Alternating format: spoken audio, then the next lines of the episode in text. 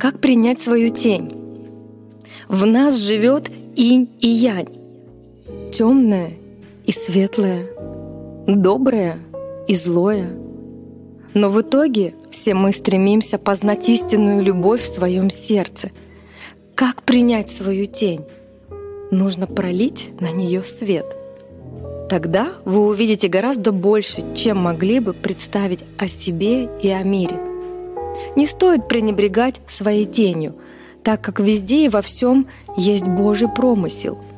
Как Бог создал нашу землю, Он создал день и ночь. И сказал, и это хорошо. Воспримите все как опыт в жизни — и как только вы откроете своему сердцу, вы ощутите невероятную красоту своей души и перестанете делить свой внутренний мир.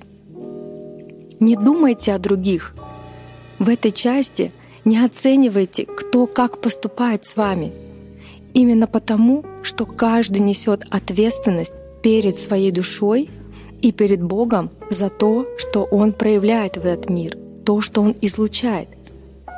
Ощутите прежде всего для себя сознание единства с этим миром и созерцание в сердце истинной, безусловной любви.